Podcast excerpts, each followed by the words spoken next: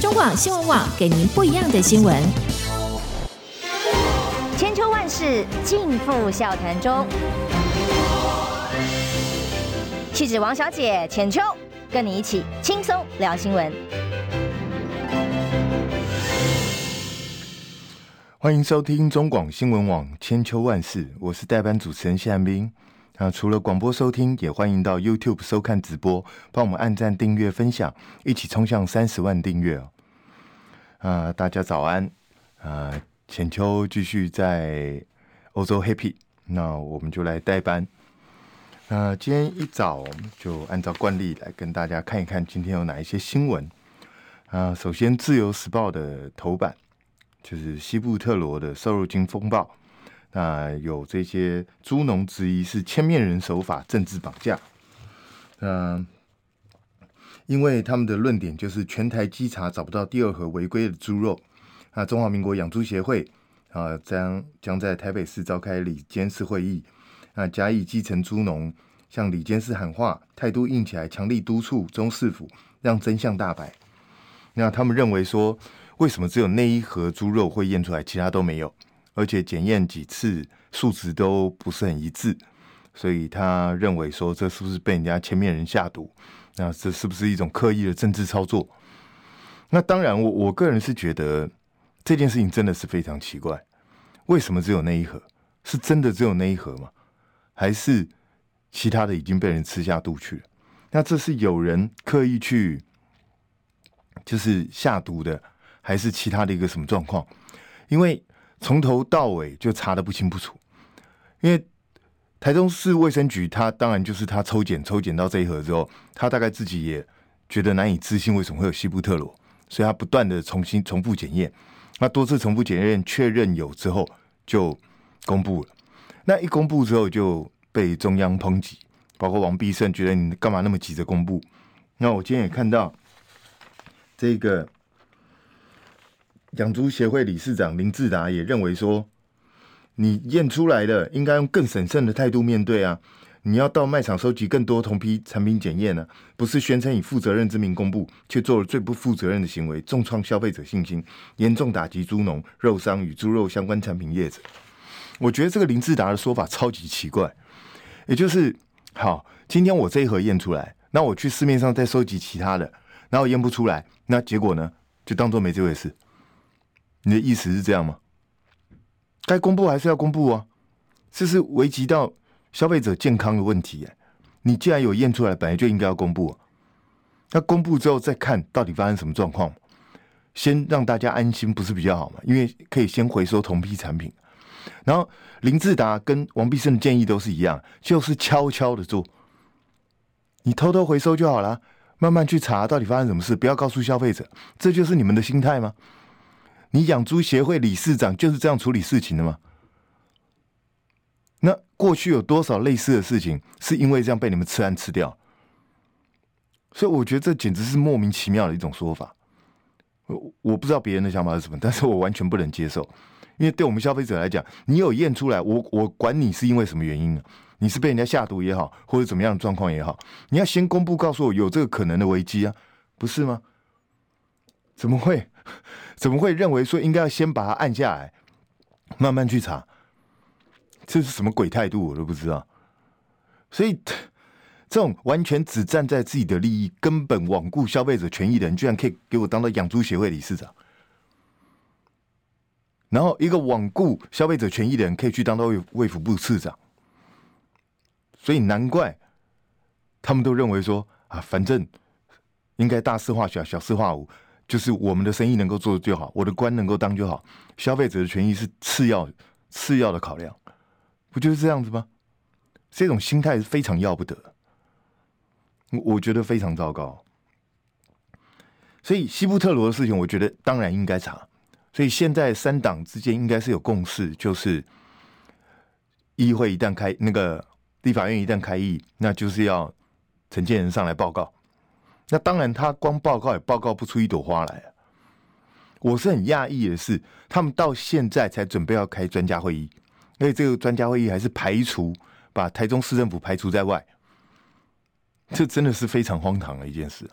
我一直以为他们当时事情一一发生，过年前的时候就应该要召集专家会议，因为这是很严重的事情。因为台湾平常没有人在使用西布特罗，那突然出现这个状况，这不是一个很紧急的状况吗？不管是有人下毒也好，不管是什么样的状况，猪肉中出现了这个东西，不是应该要立刻召集专家会议，中央跟地方联手起来，一起把所有的环节查清楚？不是应该是这样子吗？结果他们是等到过完年之后才准备要做这件事。而且还要把台中市政府排除在外，这到底什么意思？我我真的不懂。那请问一下，那这一段期间政府在干什么吃的？那我们这些广大消费者的权益谁在顾？这做事 SOP 根本完全不对嘛！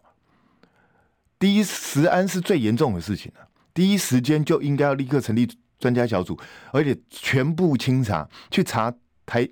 台糖的账，把他所有的进出货单据全部拿来搜查，因为我我就觉得很奇怪，中央那个态度一直让我觉得莫名其妙。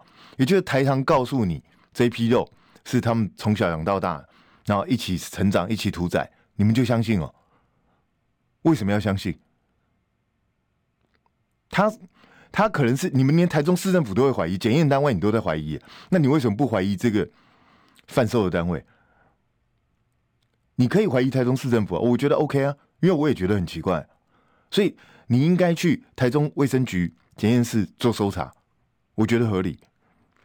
那同样的，你也应该去台糖做搜查，去把他所有的进出货资料全部调出来，看看这批货的肉的来源到底是什么？是台糖真的是台糖自己饲养的猪，还是从其他猪农调来的货，甚至是国外进口然后实质转型的，不是吗？这种东西如果不查清楚的话，请问一下，你怎么去界定这个猪肉到底是什么来源？这是基本的 SOP 吧？照理来说，减掉早就应该介入去查，那专家会议早就应该要开了。我也不知道为什么要拖到现在，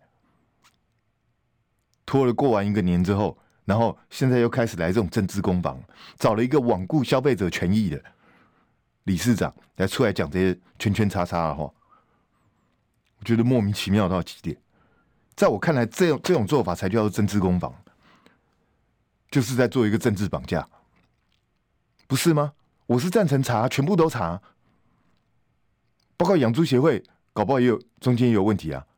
如果能够查，顺便一起查，谁在掩盖事实？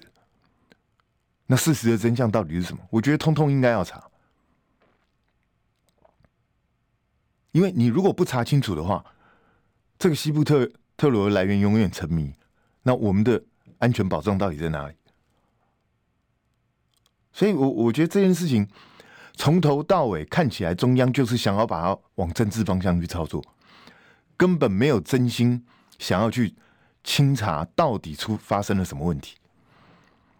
他们讲的跟真的一样，说：“哎，我们已经抽检了七百五十多次，七百五十多次算什么？”过去发生类似食安事件的时候，随随便便一个事件抽验的数量都是这个的好几倍。你才查七百五十多次，还拖了这么多天，就表示你根本没有很想查，敷衍了事的态度，不是吗？所以我我真的觉得，我希望这只是一个单一事件。可是你不把真相查明，没有人知道真的发生什么事，那就是有人会疑心。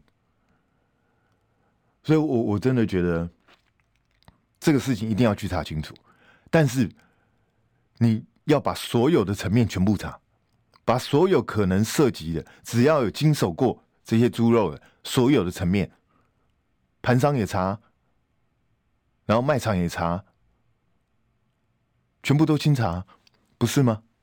然后你现在已经隔了这么多天，很多证据可能已经被湮灭，甚至消失了。老蒋，我认为到最后最可能的情况是不了了之，因为查不到，就查不出来嘛。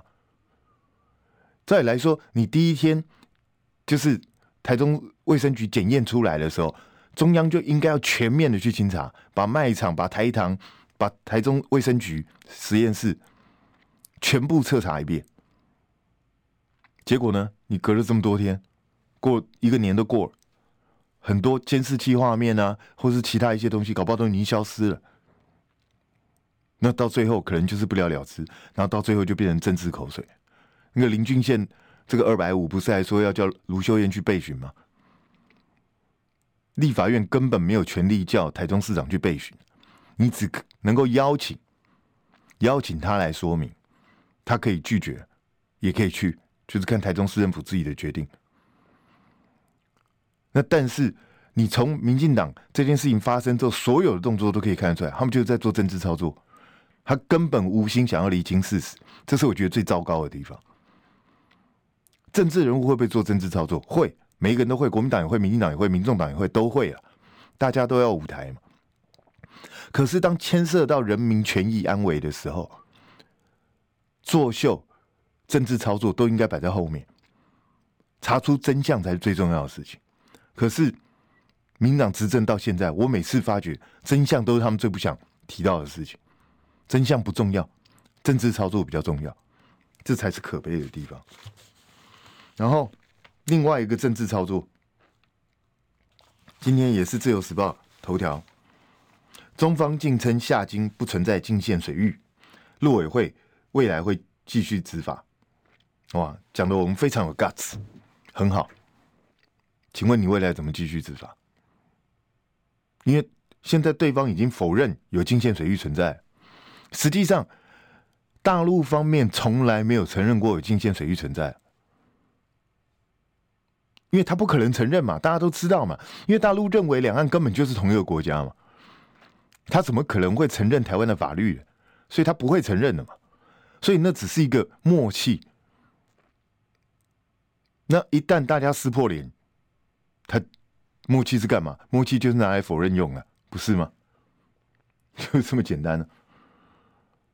那现在好，大陆不承认金线水域。那就表示他们的渔船很可能会侵入我们的禁限水域，那我们要不要去执执法？要不要去驱赶？那这时候如果你遇到了大陆的海警船，请问一下，我们要用什么态度面对？一样驱赶？广播？射水炮？还是上船逮捕人？我们做得到这件事吗？不要忘记，大陆随便。普通的海警船吨位都比我们最大的海警船还要大，他们三四千吨以上的船几十艘，还有一万两千吨的还有两艘，五六千吨的一堆，我们最大的也不过三四千吨，所以我们怎么样？我们有没有这个数量？有没有这个实力去跟人家执法？那我们先不要讲说谁能不能够执法好了，我们先讲一个最基本的，他以后如果天天就是。几百艘船在那个地方，请问一下，我们的渔民还要不要捕鱼？金门渔民的生计怎么办？因为人家有本钱跟你闹，那你有没有本钱跟对方闹？所以这这个问题，这个问题怎么会是选择这种奇怪的解决方式？我真的是搞不懂。这件事情最正常的解决方式是什么？最正常的解决方式就是赶快公布。我们的海巡船舰上面全程的录影录音嘛，不就是这么简单的一件事吗？你先把整个事情的经过全部还原出来，以昭公信嘛，去证实。因为大陆现在那边传的很乱啊，有的说是我们的船把它撞沉了，有的说我们是违法执行啊，然后采取了不符合标准作业方式的这些动作。那当然，因为我们没有公布一个事实的时候。在这种网络时代，就是每天大家乱传，有的是有心，有的是无意，一定都会乱传。那在这个时候，要让大家不容易乱传，最好的方式就是尽快公布整个画面，把事实真相呈现在大家面前，就比较不容易有争议。这是一个最简单的事情嘛。我我就不懂，如果真的只是他自己心慌，开船操作不当。然后导致翻覆，然后我们赶快去救人。假设经过真的是如海巡公我们所宣称的话，那你赶快公布影像不是比较好吗？可是从十四号到现在五天了，我们就是不公布。不要跟我讲什么侦查不公开那种鬼扯的东西啊！这个是两岸之间的事情，这是一种特殊的状况。你赶快公布过程，对大家都好。哎，我们平常路边发生个车祸干嘛什么的，记者都可以提，马上取得监视器画面，然后立刻公布。那请问一下，现在是有什么道理不公布这个画面？我想不出来。你一公布了，假设真的是全部都如我们所说，是对方自己操作不当，导致翻覆，我们还去救人，那基本上在理智上，我们相对就占优势啊。然后这个时候，赶快把这个影片也给对方一份，然后呢，跟对方陆委会不是一直宣称自己有联系管道吗？我是不太相信啊。就算你没有联系管道，至少金门县政府有联系管道啊，这个我很清楚。就赶快跟对方协商，表示这只是一个意外事件。那这样子很多东西就可以平息啊。那你现在让大陆方面，大陆也要对他们自己的民众交代，他们也是群情激愤的。我在网络上 TikTok 啊这些都看到很多什么准备要万船包围啊，或者什么要去讨回公道啊，这种影片都出来。那一开始事事发前一两天的时候，你可以看到国国台办虽然措辞强硬，可是在网络上他们相对是有压制哦，相对比较不愿意把事情扩大到非常厉害，因为这毕竟是一艘三无船只。那三无船只其实就他们自己来讲，也是他们执法取缔的目标。所以如果我们能够提出一个能够让大陆去说服他们民众的说法，或是一段影片，这样子不是就可以把整个冲突降低了吗？那现在我我我不懂，到现在有什么理由不公布这这个影片？你不要告诉我你根本没录。按照标准作业程序，我们全程都应该要录影录音，不是吗？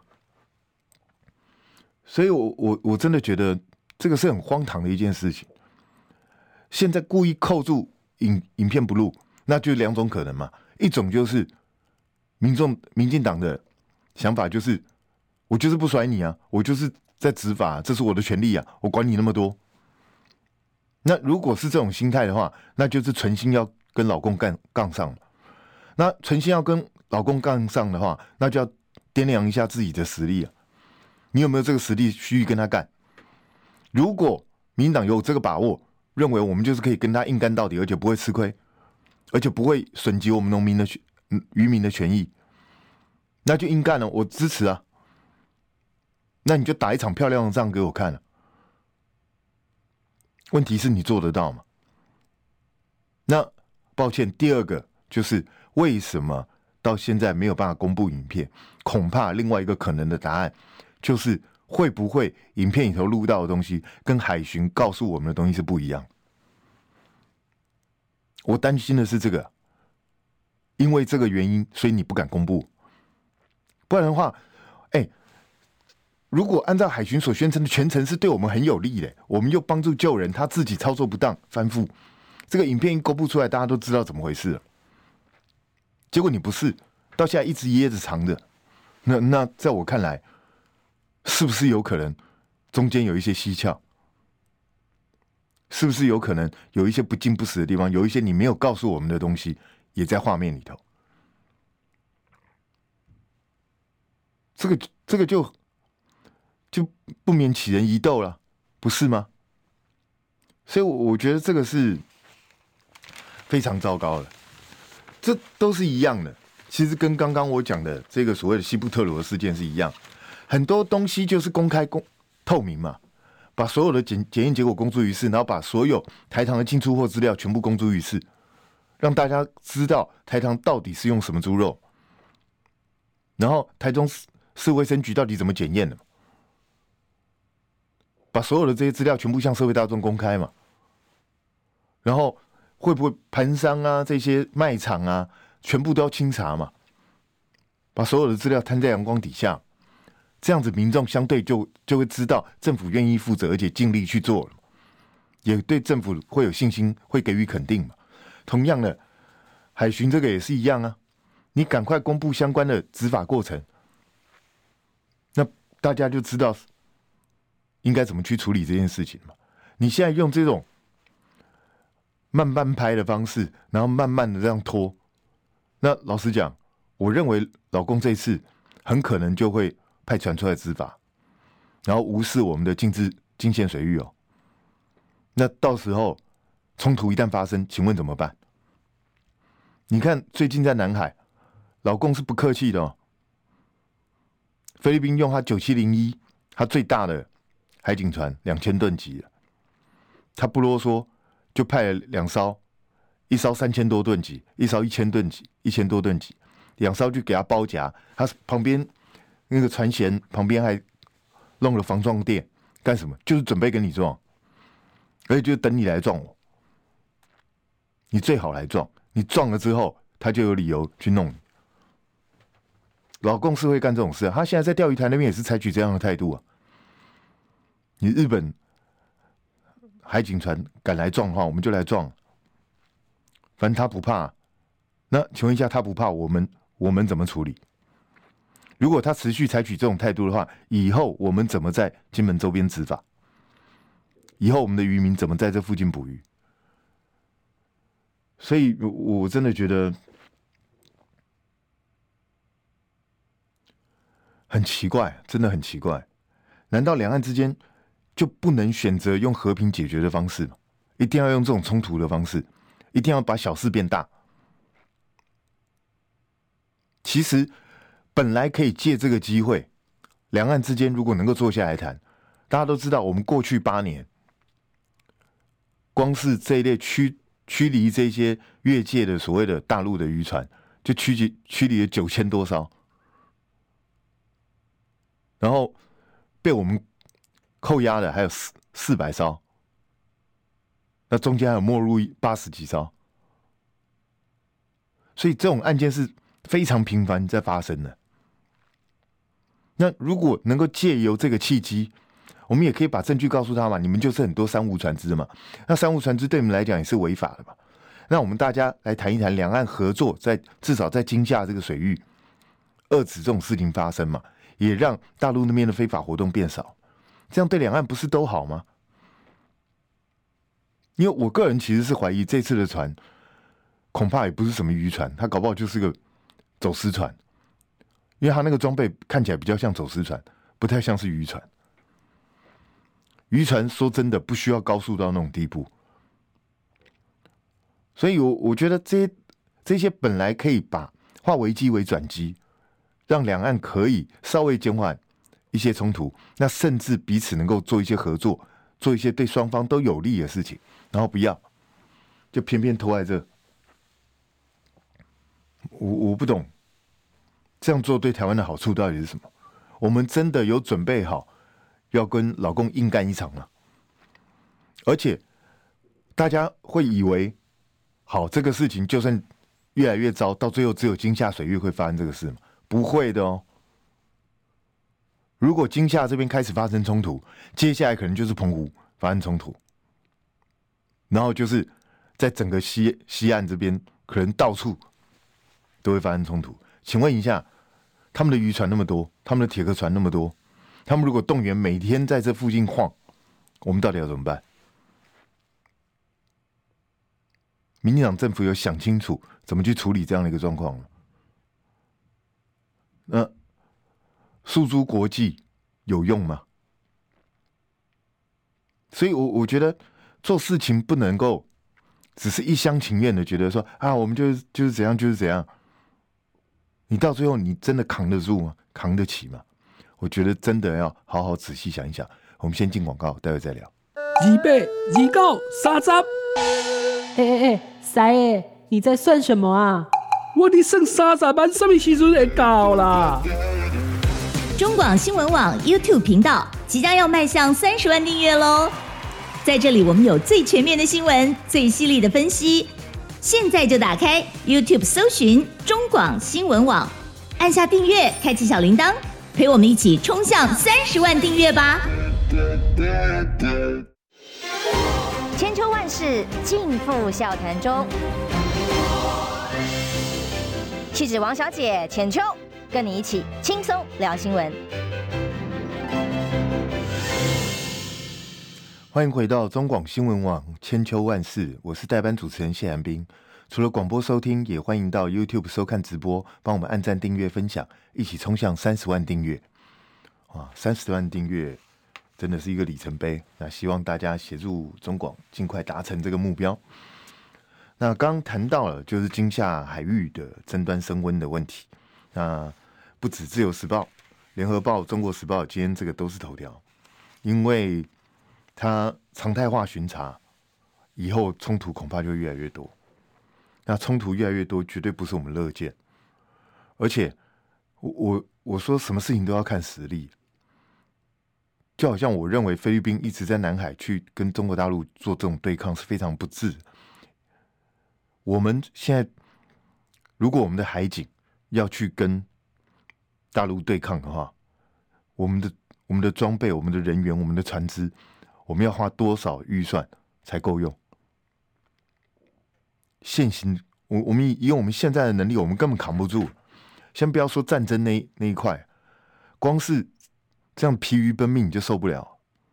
实际上，在钓鱼台那边，因为大陆现在已经常态化，他没事就在钓鱼台那边维持二到四艘船，就已经搞得日本海警焦头烂额，他们人员成本大幅提高，然后呢，他们休假也一团混乱。情务透支，所以对日本人来讲也是苦不堪言。那我们呢？我们也准备要走向这条路，也要让我们的海巡弟兄疲于奔命，面对数量上面比他们多，人家可以不断的轮班，然后我们就是那几个人在那边死撑。我们要走向这条路嘛？然后这样子反而会引起更多的危机，因为人都会疲乏，都会厌倦，都会不耐烦。这种冲突时间如果越拉越长，次数越来越多，擦擦枪走火的状况随时都可能会发生。菲律宾那边就是这样子啊。菲律宾几次想用空投，想要硬闯，想要干嘛？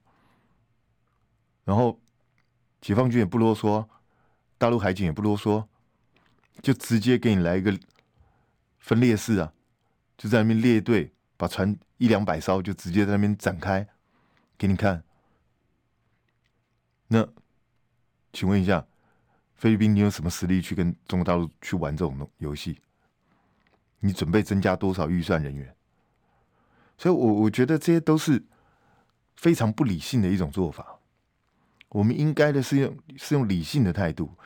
小马可是，也许是因为他有把柄被美国抓在手中，所以他不得不按照美国的意愿去做。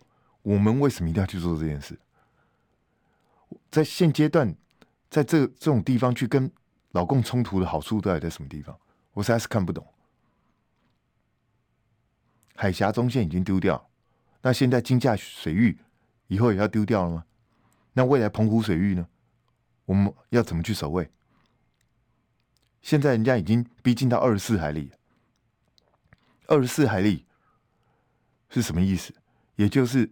大陆的海警船不用一个小时就可以直接冲到台湾岸边，就是这么近的一个距离。那请问一下，我们准备怎么样应对这样的一个状态？所以这个都是对我们来讲越来越危险的一个情势。可是好像民党政府也不在乎，也不关心，觉得无所谓。这是我不能理解。我觉得现在新的国会已经诞生了，虽然中央还是民进党执政，可是赖清德也是一个少数政府，他应该要倾听一下民意，他的首要目标应该是保障台湾人的生命财产安全，而不是去斗气，而去做对抗，去搞这些乱七八糟的东西，这个对台湾人是没有好处。我真的觉得我们的政府要想清楚。怎么样做才是对台湾人最有利的状况？然后呢，海虎舰，大家还记得这个事件吗？就是要去回收那个脱落的浮标，结果导致三个人失踪，到现在还没找到。那现在海军是说在持续救援，可是呢，他已经完成了调查，没有人需要被惩处，因为没有人为过失，主要就是一些装备。或环境的复合式因素所造成的结果，结案。真的是这样吗？就这么简单吗？其实你去问潜舰的军官就知道，这些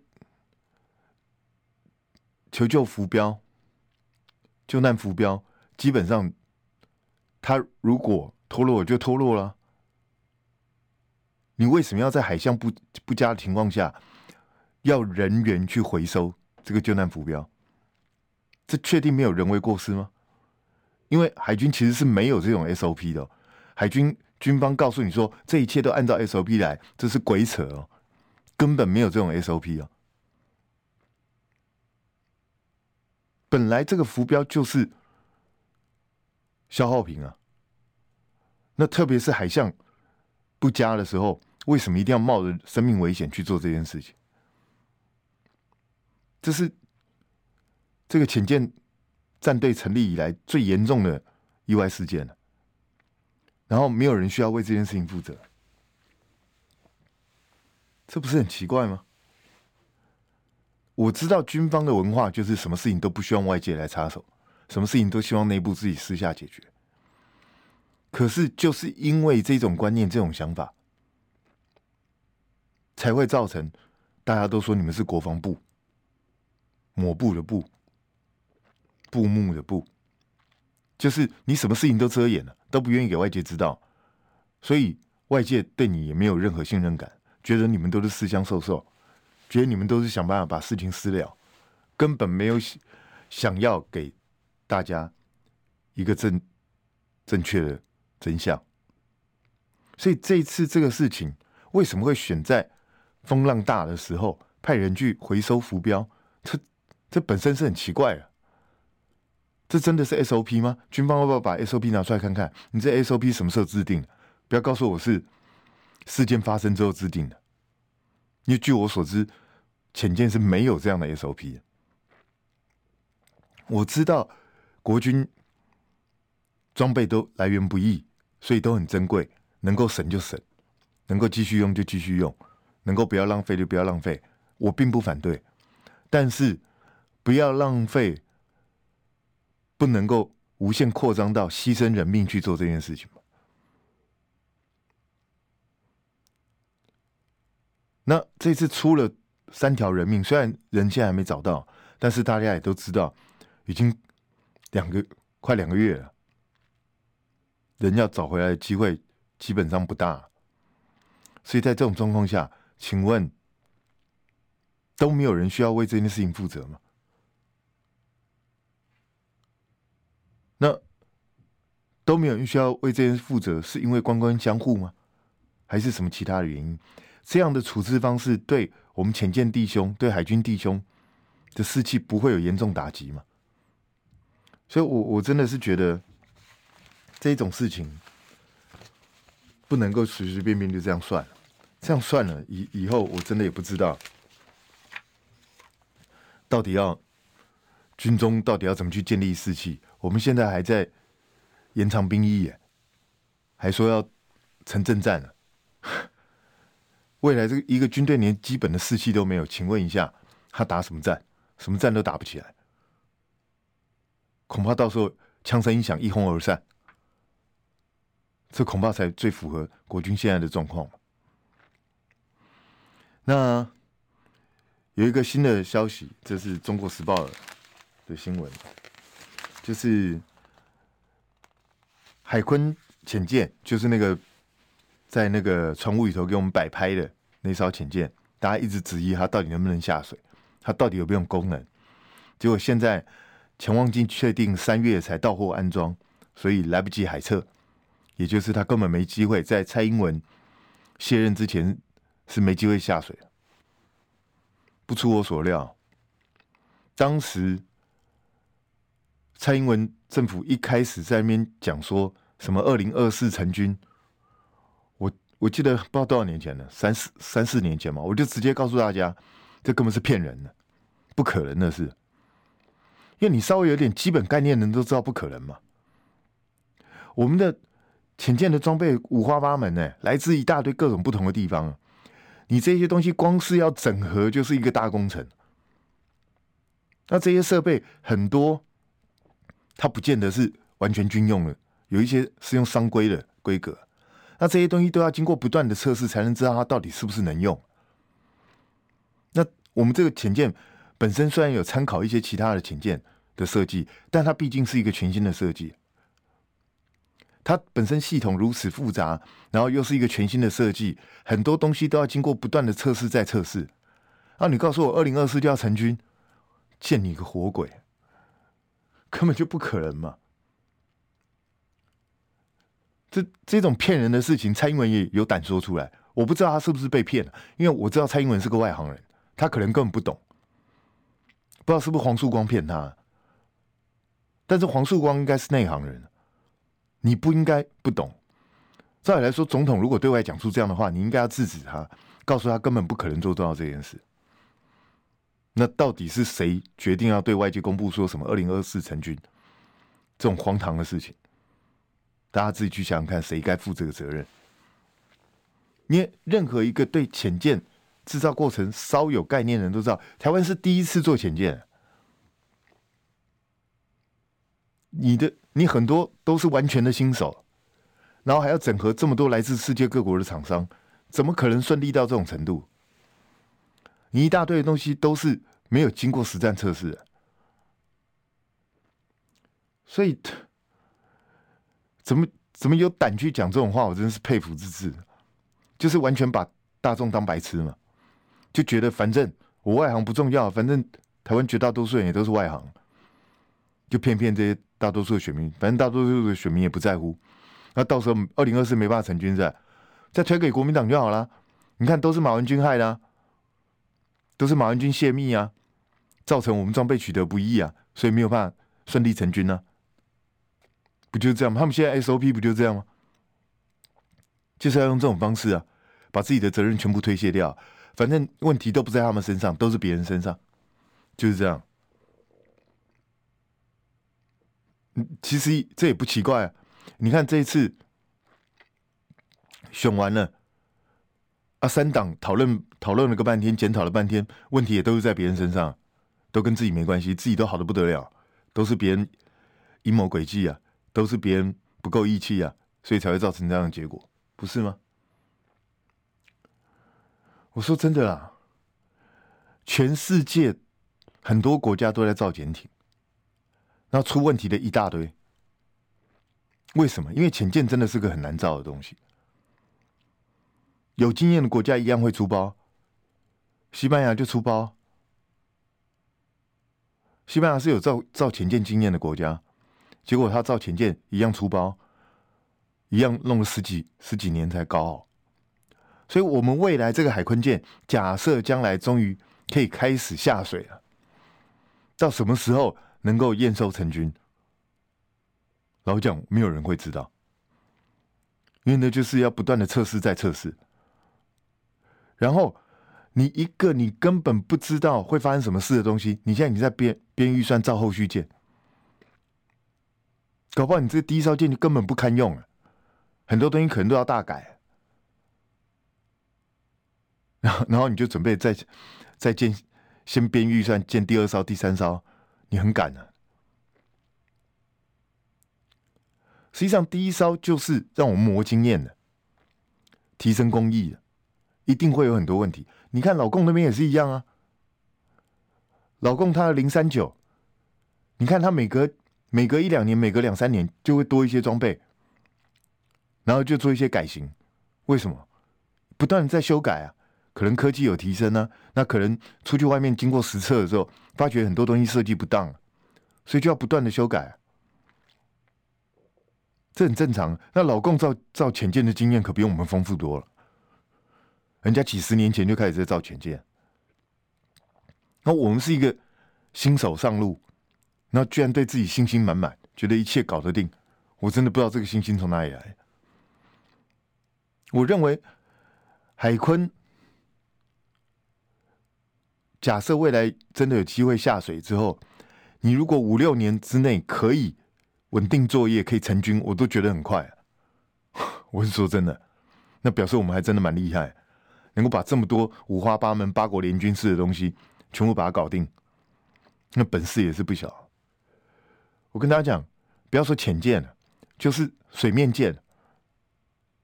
韩国的世宗大王号啊，这些东西一开始也是贪多嚼不烂呢、啊，它也是八国联军式的武器攻击啊，有德国的、法国的、英国的、美国的，还有他们韩国自制的，全世界各地都有。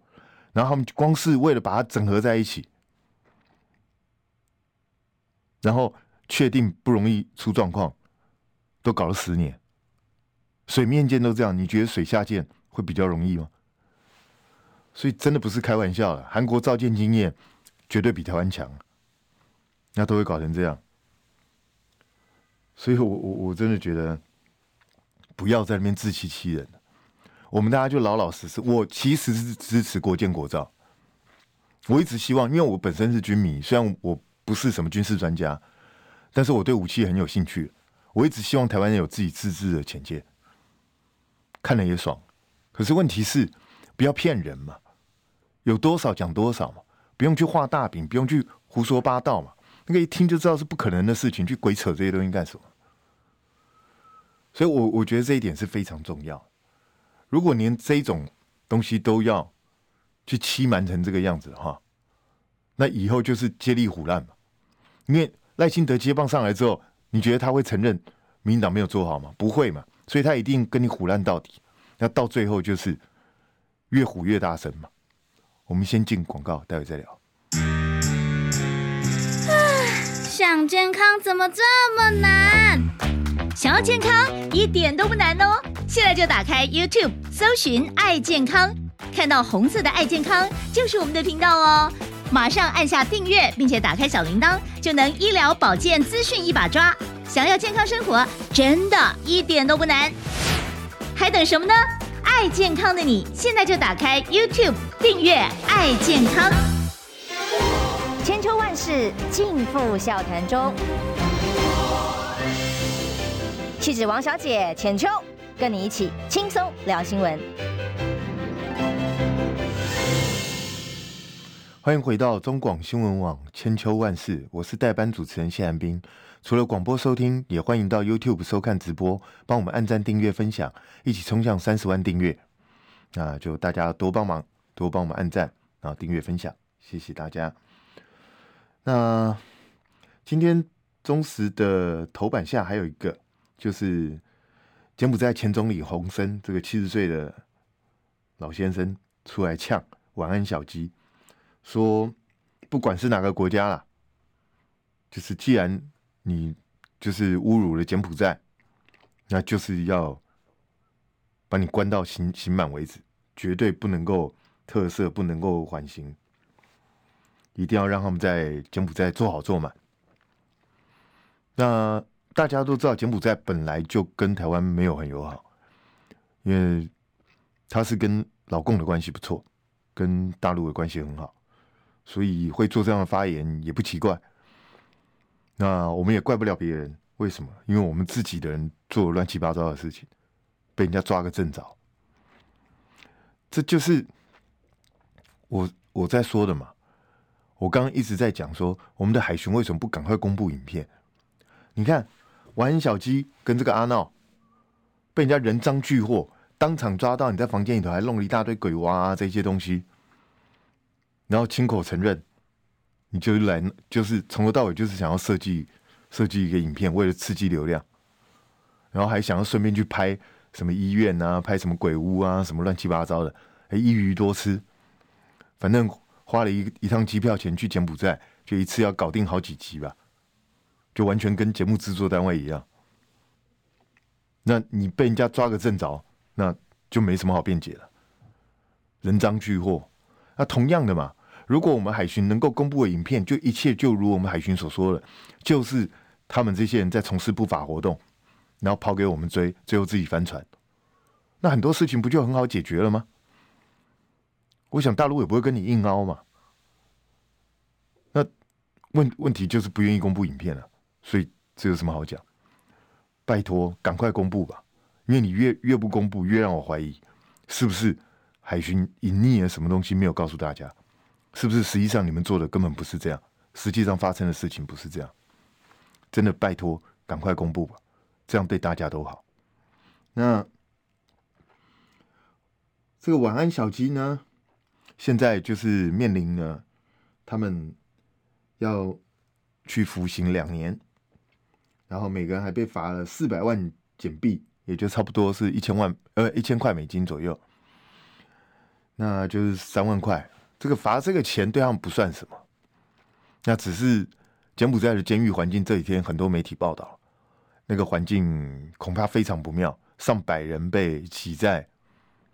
那里头，然后吃的东西是大家用抢的，那甚至很多人会被绑在一边，哪里都不能去，只能吃自己的排泄物。然后那里头发生非常多的事情，经常有人死在里头。那他们两个是不是会到这么样恶劣的环境去？我不知道，因为我以前曾经看过电影，那那个电影是有点类似纪录片那样拍的，因为是一个外国人在柬埔寨监狱里头的真实经历。那个情况就非常非常糟，很可怕。所以，当然，这种监狱是非常不人道的。